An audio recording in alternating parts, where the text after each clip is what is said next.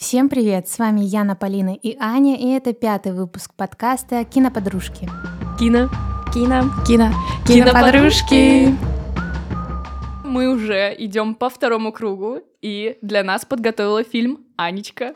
Да, сегодня я э, выбирала фильм на сегодняшний выпуск, и выбор пал на фильм «Что-то не так с Кевином» э, британской режиссерки Лин Рэмси 2010 года. Кратенькое описание. Отложив в сторону все личные амбиции, Ева посвящает жизнь рождению и воспитанию сына Кевина. Однако их отношения с самого начала оказываются в сложном положении. В 15 лет Кевин совершает непоправимое.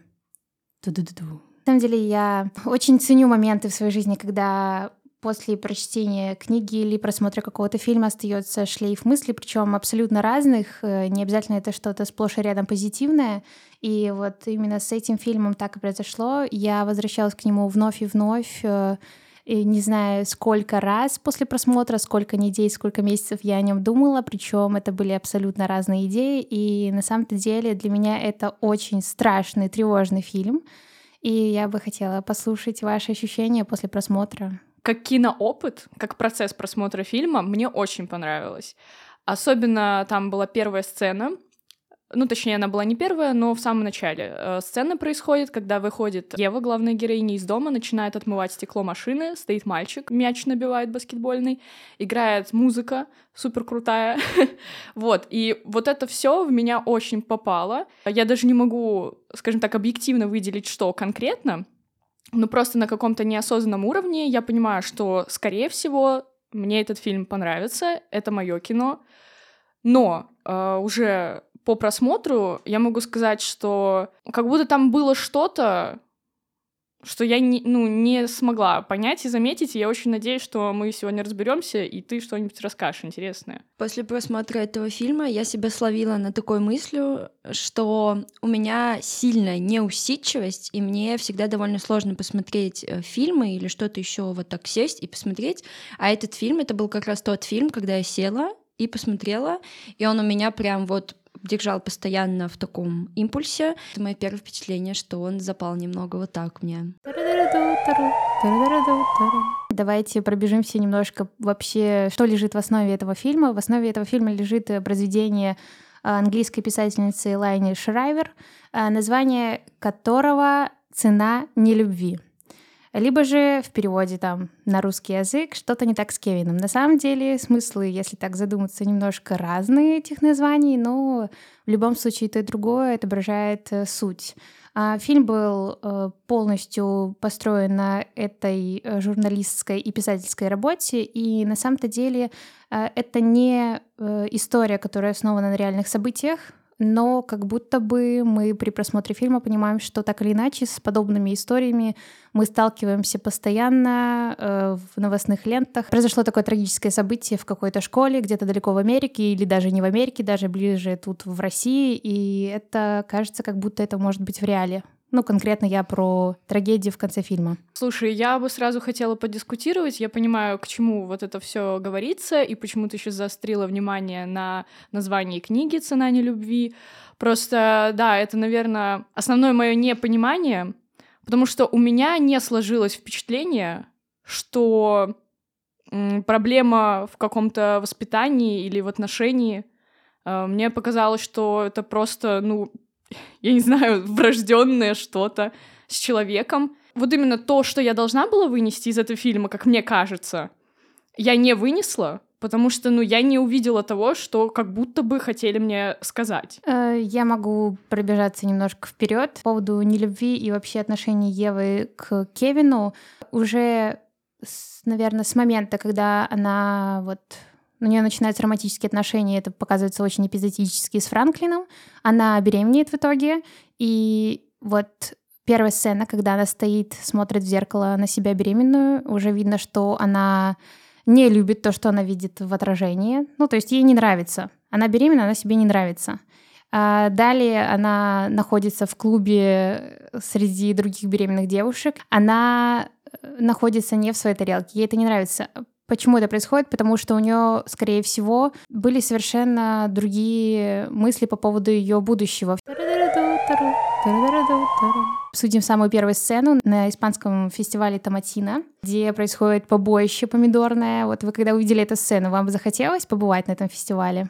Нет, мне было отвратительно. Я тоже смотрела и не понимала, что происходит. Потом я вспомнила, что я знаю про этот фестиваль. Вообще мне не любовь к помидорам такая. И я думаю, О, что э, происходит? Я люблю помидоры, но конкретно в данном состоянии, таком размазанном, у меня тоже это какие-то чувства вызывает очень, скажем так, неприятные. Еще знаете, когда смотришь этот фильм первый раз, там первые там, 20 минут нужно время, чтобы понять. И вот особенно, когда еще вот этот фестиваль был, я вообще сидела и думала, что происходит. Я, я даже не могла понять, про что фильм. Я думала, что это, возможно, э, так метафора на кровь и что-то с убийствами связанное. Потом я смотрю, что-то Тильда Суинден, ее что-то там обмазывают. Я такая, так, ну, наверное, нет.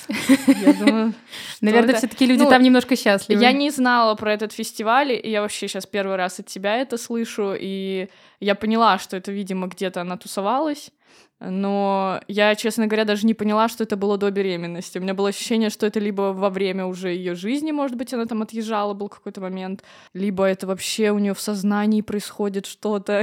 Я думаю, так, окей, окей. Надеюсь, дальше будет более понятно.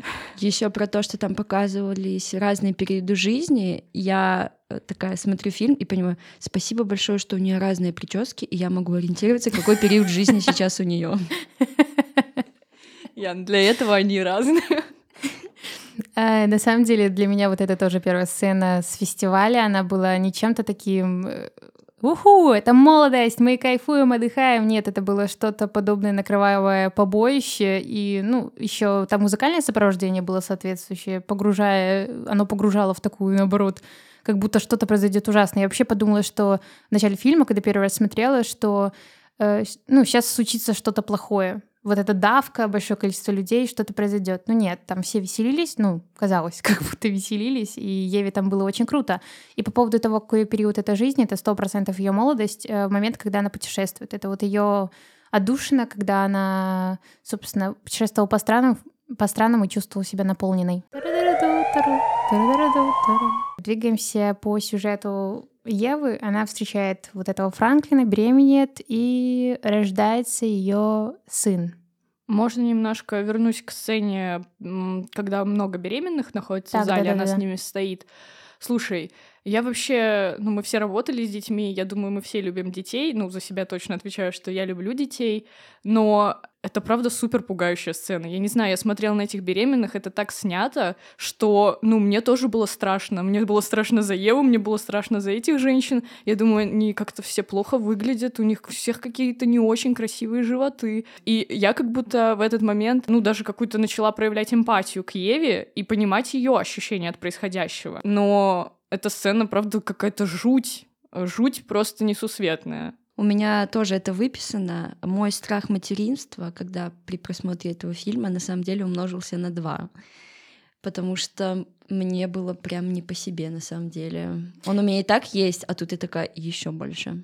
Э, для меня вот эти сцены, они были вот четким подчеркиванием того, что она не будет жить как прежде, и что-то будет происходить с не только ее телом, а с ее взаимоотношением по отношению к себе. То есть она в этот момент просто отказывается от своих э, мечт минимальных. Далее у нее проходят роды. Роды проходят нелегко.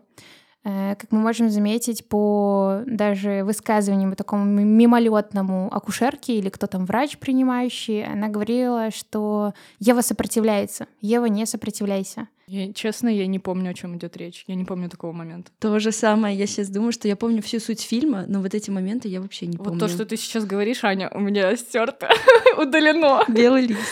Ну вот я вам тогда э, воз... а, Не надо придумывать. Если ты книжку еще прочитала к подкасту, мы договаривались только на фильм. Нет, книжку я не читала.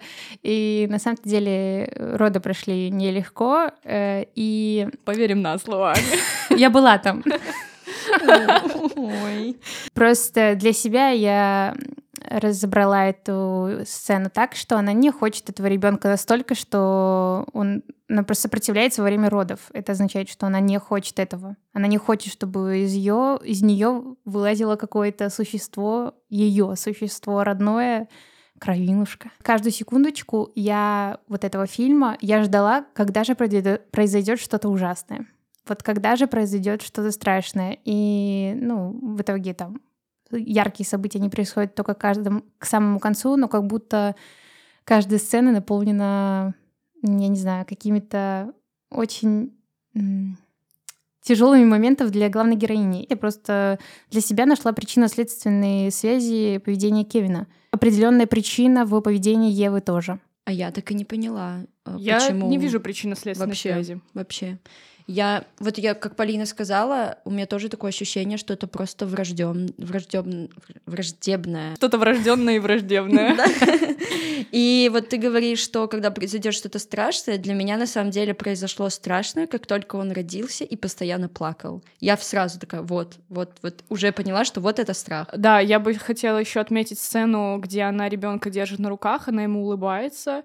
Э, видно, видно, что ей тяжело, видно, что она боится, что да, наверное, это не то, что она прям хотела от жизни здесь и сейчас, но я интерпретирую эту сцену, я увидела это так, что да, человек, возможно, он не в восторге от того, что у него родился ребенок, но при этом ей не чуждо что-то материнское, и она старается, ну, она правда пытается ему там вот улыбаться, но она в ответ не видит ничего, она видит просто, ну, эти злючие, глаза бездонные, темные, уже на моменте того, когда это вообще маленький ребенок. И я понимаю, что это подпитывает ее страх. Ну, к сожалению, на самом-то деле, ну, я не буду сейчас строить из себя какого-то критика, психолога и всякие такие прочие вещи, но дети уже даже в таком малом возрасте, они чувствуют какую-то неискренность, и они чувствуют, что что-то не по-настоящему происходит.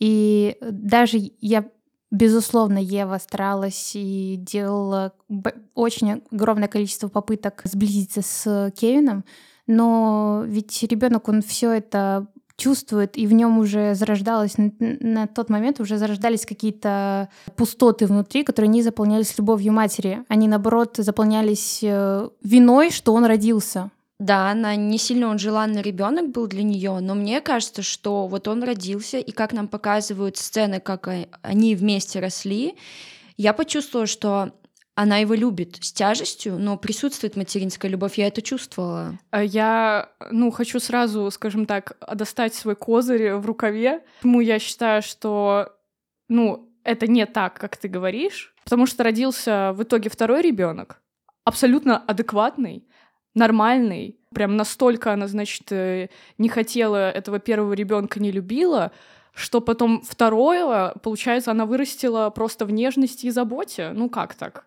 Ну, на самом-то деле, а, когда на момент, когда она беременела Кевином, она в этот момент она отказалась от своих мечт, желаний и будущего, такого, какого она хотела. А когда она рожала второго ребенка, у нее этого уже всего не было. Это спустя большое количество времени, как она воспитывала первого ребенка. И она уже понимала какие-то ошибки, она понимала, что она делала не так. И на втором ребенке она могла сделать какие-то, ну, абсолютно другие вещи. И вот даже когда э, она взаимодействовала, Ева взаимодействовала с Кевином и напрямую ему говорила, что когда я на тебя смотрю, я думаю только о том, как я хочу быть во Франции. К сожалению, мы, били, мы видели мало взаимодействия с дочкой. Хочется отдать должное Еве. На самом деле постоянно происходила вот эта нелюбовь сына к ней, но она же так стойко держалась. Она, ну, бывали вот эти моменты, когда она там говорила что-то, но она стойко, она все равно продолжала там обучать его, постоянно пыталась добиться его любви, потому что, мне кажется, огромное количество процент других матерей, допустим, у которых такая же ситуация, они сдаются, а Ева не сдалась. Да, Яна, кстати, э, ты мне понравилось то, что ты сказала, я с тобой соглашусь, и тоже как будто конкретно из-за этого можно опять же отдать Еве должное, потому что мы не можем вообще, сейчас даже не говоря о фильме, а в целом, мы не можем винить людей за то, что, ну, они не любят своих детей. Такое бывает. Если ты не любишь, ты не полюбишь, ты не заставишь себя, и ты другого не заставишь. И она да, возможно, она не переполнена нежными чувствами к нему, но она пытается, она старается. Это значит, что ей не все равно. Да, она не может в себе взрастить эту любовь, потому что это против, видимо, какой-то ее природы. Но, тем не менее, да, она его не покидает, и она понимает, что это ее ребенок. Как бы она ни относилась, она понимает, что это ее ребенок, и она пытается о нем заботиться и пытается с ним наладить контакт. Почему он относится к отцу совершенно иначе? Ну Потому ну, что отец не проводит э, времени с ним столько, сколько мать. Ну, он отец там на самом деле там вообще Да, ну, история. то есть отец, я так подумала, да, отец, с одной стороны, я подумала, какой, типа, хороший мужчина, с другой стороны, я думаю, он приходит с работы, там потусовался, э, поиграл с ним, э, лук пострелял, ушел ну, знаете, такое участие в жизни ребенка, ну так это, знаете, это классика жанра. Паттерн обычно, да, типа, что мама строгая, а папа такой весь добренький, хороший. Обычно это происходит э, в ситуациях, когда папа чисто залетает поприкалываться, а за мамой вся грязная работа, типа наказать, э, типа сказать делай, делай уроки и так далее. Когда Кевин взаимодействует с Евой и не чувствует искреннюю любовь ее по отношению к нему, он хочет вызвать хоть какую-то реакцию вот этими мерзопакостными всеми э, идеями. Хорошо, давайте вот еще одна такая жуткая-жуткая сцена с тем, как э, Кевин ломает руку. Конкретно это происходит из-за Евы. Да, она поступила ужасно, некрасиво. Она это сделала, она его повезла в больницу, она потом перед ним извинялась.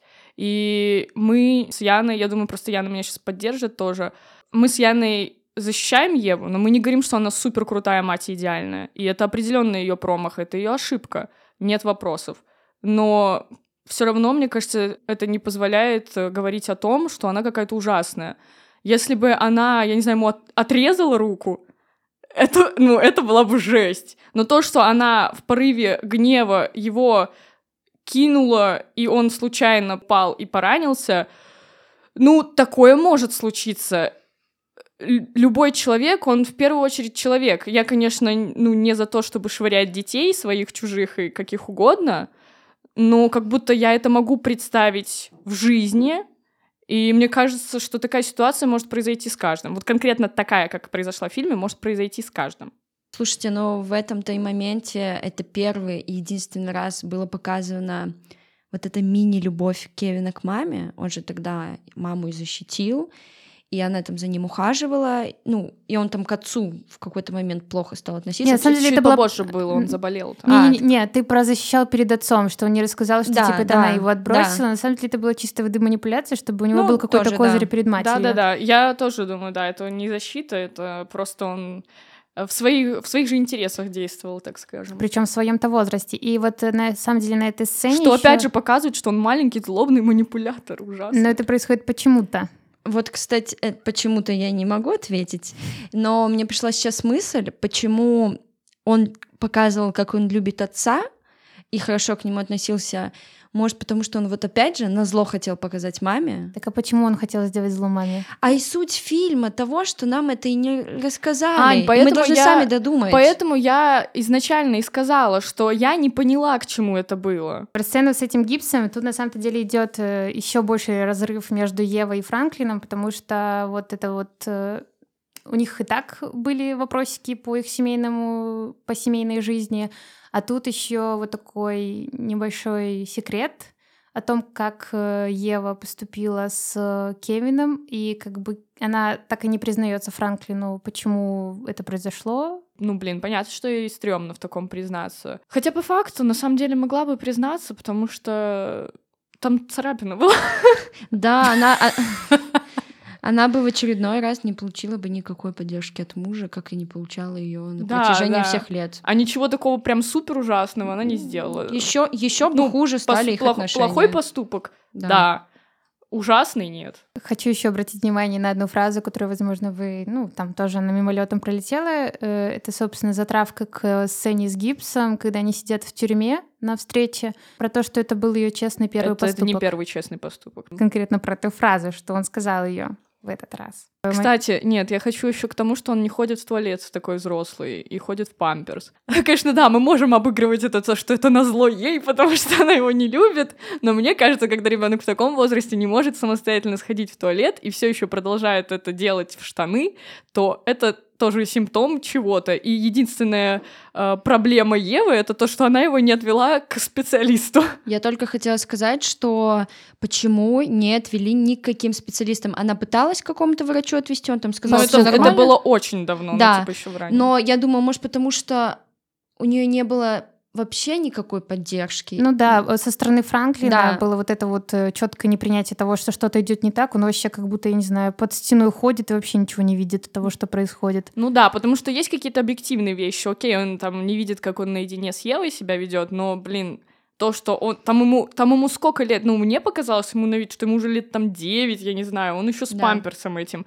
Ну, come on, это, это ненормально. И на самом-то деле вот тот факт, что Франклин вообще ничего не замечает, понятно, что ребенок на него отыгрывает совершенно другие эмоции и действия, что он показывает только свою там, ну, грубо говоря, только хорошие стороны, но вот там была даже сцена, когда э, Ева э, читает сказку на ночь э, Кевину про Робин Гуда, и он заходит в комнату, и есть четкая перемена в его поведении. Ну, любой бы человек, наверное, более-менее адекватный, понял, что ну, такая жесткая перемена, она о чем-то говорит. Да, у него очень странная, э, я имею в виду, у отца странная реакция. Ну, то есть про ребенка и так понятно, что это странно. Но мы-то уже понимаем, типа, что происходит, какой Кевин и так далее. Но отец, действительно, вот это прям показано, насколько он вообще ему, ну, он прям вообще не видит очевидных Он живет вещей. в каком-то непонятном мире. Да, радужном, да, да, где потому все что хорошо. Я согласна, я тоже обратила внимание на то, что, ну, будь я на месте отца, я бы такая, алло, Кевин, алло, полегче. А этот, о, класс, он с мамкой хорошо общается. Да-да, не буду мешать. Ну.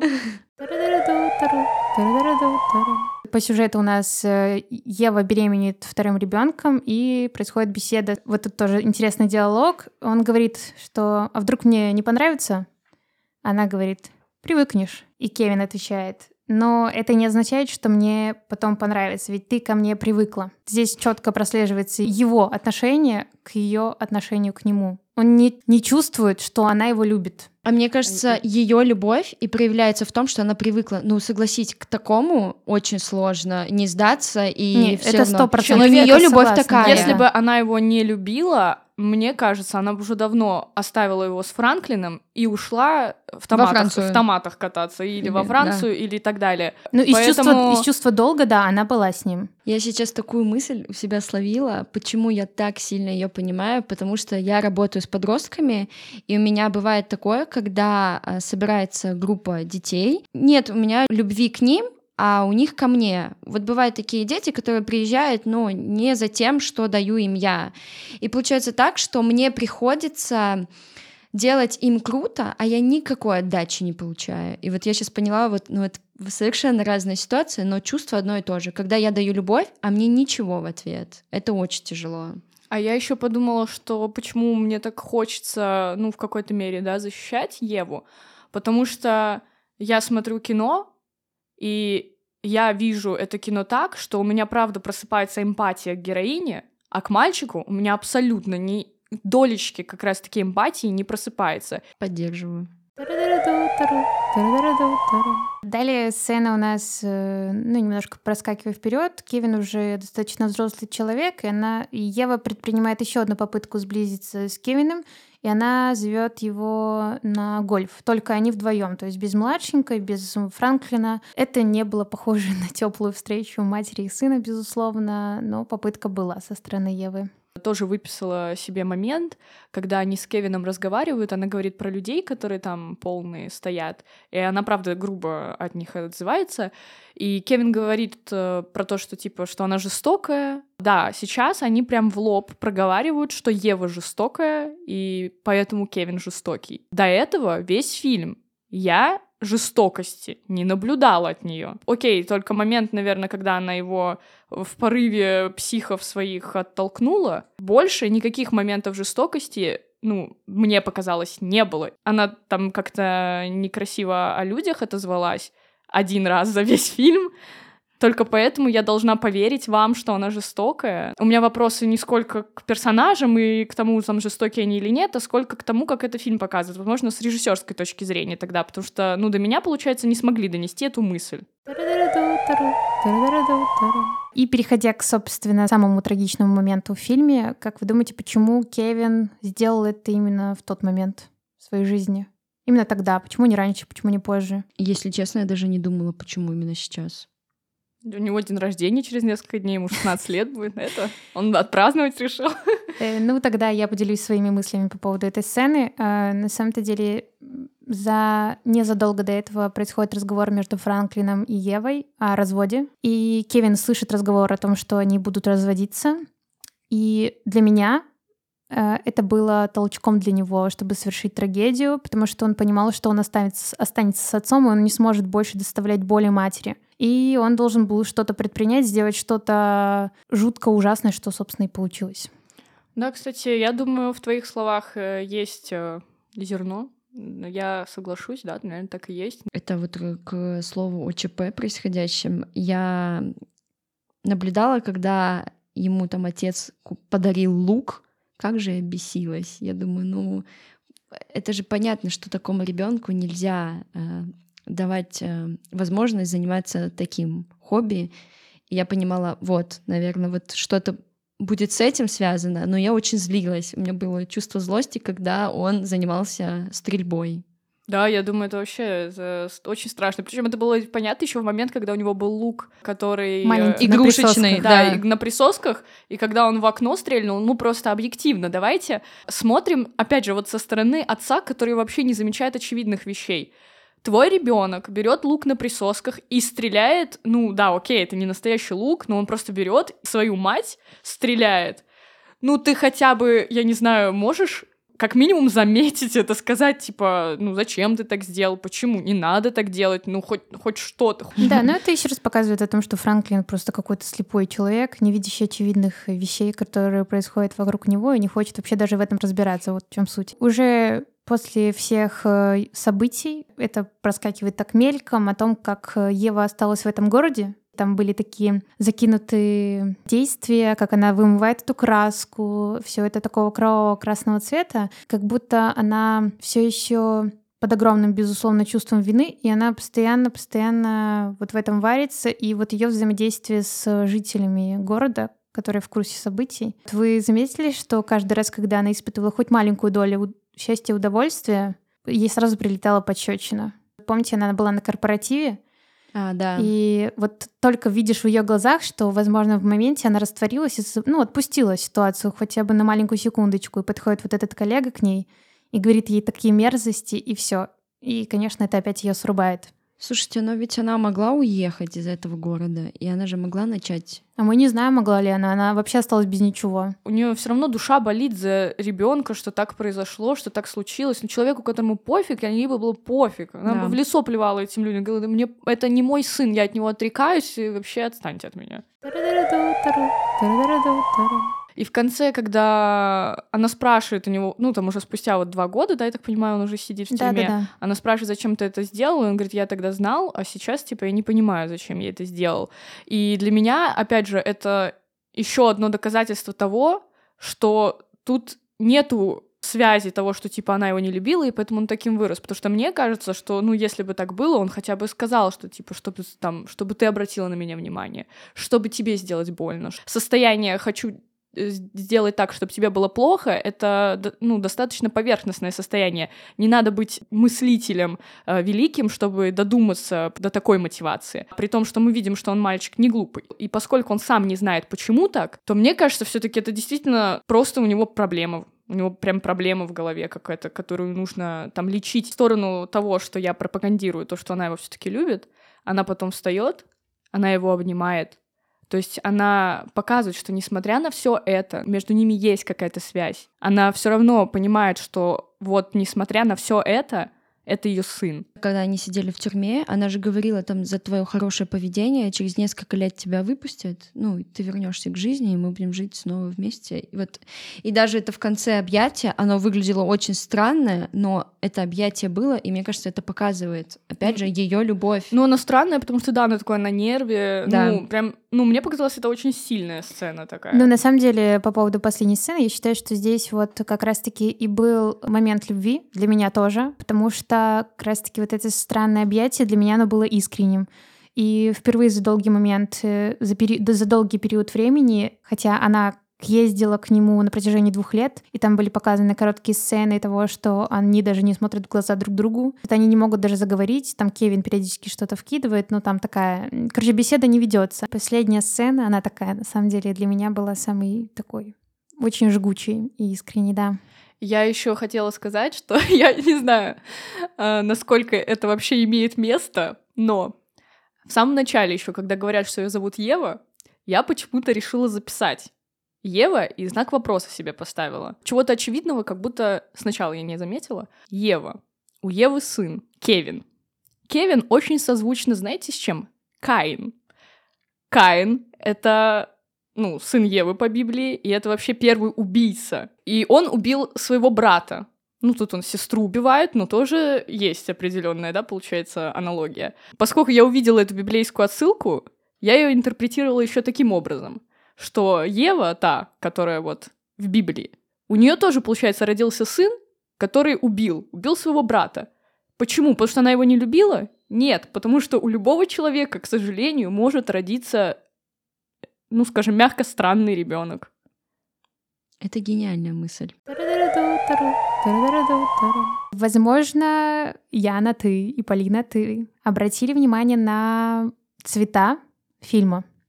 У меня это записано. Как, ну, расскажи, поделись. Мне очень понравилось, как выглядят кадры.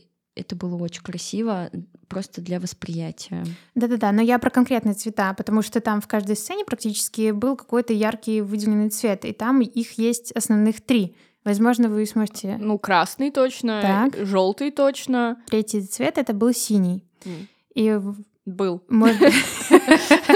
Э, ну, знаете ли вы, что желтый, синий и это три основных цвета. Да, да, из которых можно варить все остальные. Вот. И это тоже такая, на самом деле, очень красивая черта этого фильма. Каждый цвет, он там символизирует что-то. Там желтый молодость, красный там э, прошлое, настоящее, синий, голубой в данном случае. Ой, Яна, а ты на прическу ориентировалась. Вот, но это тоже интересно, на самом деле, такие, такие вещи подмечать. А еще я сейчас вспомнила, что фильм тяжелый, но он же передан в теплых тонах.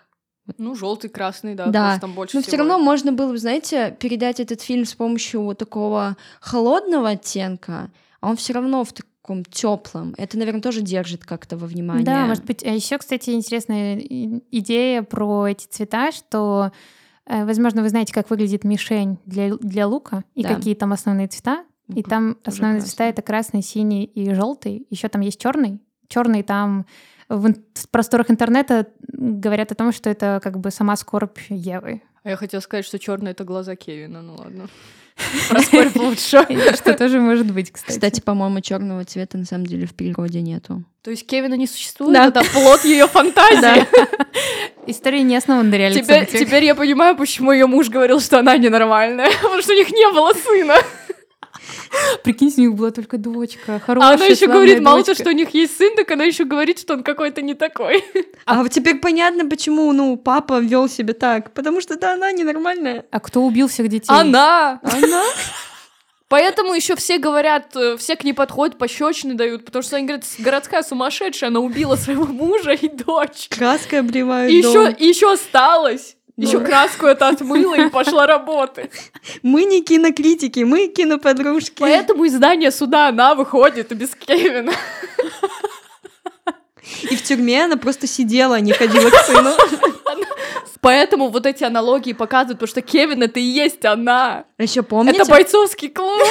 Еще помните момент, когда она умывается, и она вот лицо свою воду погружает, а потом лицо Кевина. Кевин. Это, это она. Нам понадобилось э, весь подкаст, чтобы прийти э, к выводу. Нам понадобилось всего лишь один подкаст, чтобы прийти к выводу. Да, между прочим, ни одной такой идеи я не видела в интернете. Мы первые к этому пришли, я уверена. Напишем статью. Давайте, пожалуйста, озвучим цитаты, которые мы выбрали. А, Я ее выбрала именно в контексте фильма, потому что мне она показалась настолько честной, что меня это поразило. Потому что если бы я оказалась в такой ситуации, я бы точно так не могла сказать. Пока Кевина не было, мама была счастлива. Ты это знаешь?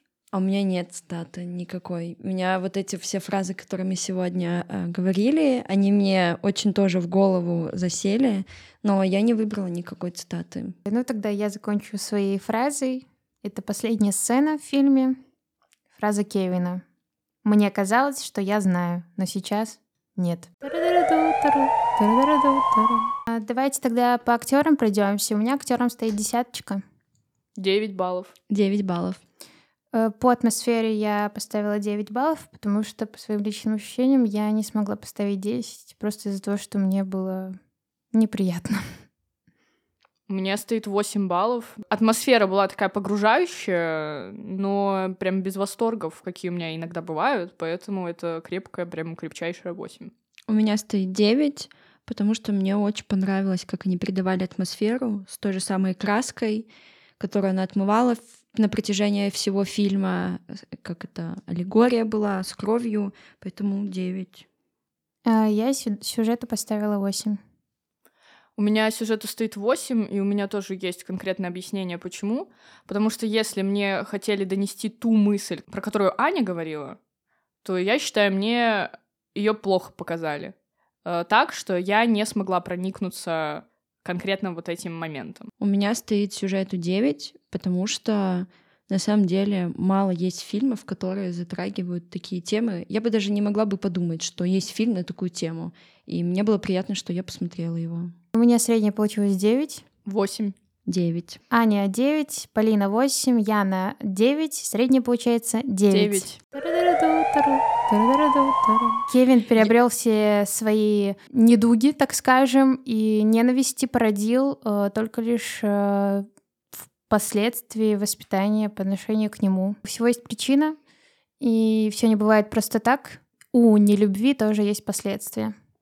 У меня такое последнее мое слово. Не так страшны чужие дети, как свои собственные. Хорошо. У меня последняя моя мысль. Мы не затрагивали про финал. Он тут открытый тоже. И я записала, что хороший финал, чтобы посидеть и еще раз все обдумать, обкрутить в голове. И как Аня говорила в начале, что она долго возвращалась к этому фильму в мыслях, для меня он тоже останется такой, что в какие-то, мне кажется, моменты в жизни я буду вспоминать эту ситуацию. И бояться. Ну, я сказала, я боюсь материнства x2. К моему огромному числу материнства боязни еще x2. Вот так вот. Не благодари. Спасибо. Кино. Кино. Кино. Киноподружки. И, конечно же, подписывайтесь на наши социальные сети. Мы подписаны как киноподружки. Можете заходить в наш инстаграм, там все удобные ссылки для прослушивания. Пишите нам отзывы, нам очень приятно читать и знать, что вы думаете о нас. Ставьте сердечки на Яндекс подкасте и на Apple подкасте тоже ставьте нам звездочки. Очень приятно. С вами были Аня, Яна и Полина. Любите кино и друг друга. Every day it's a getting closer, going faster than a roller coaster. Love like yours will surely come my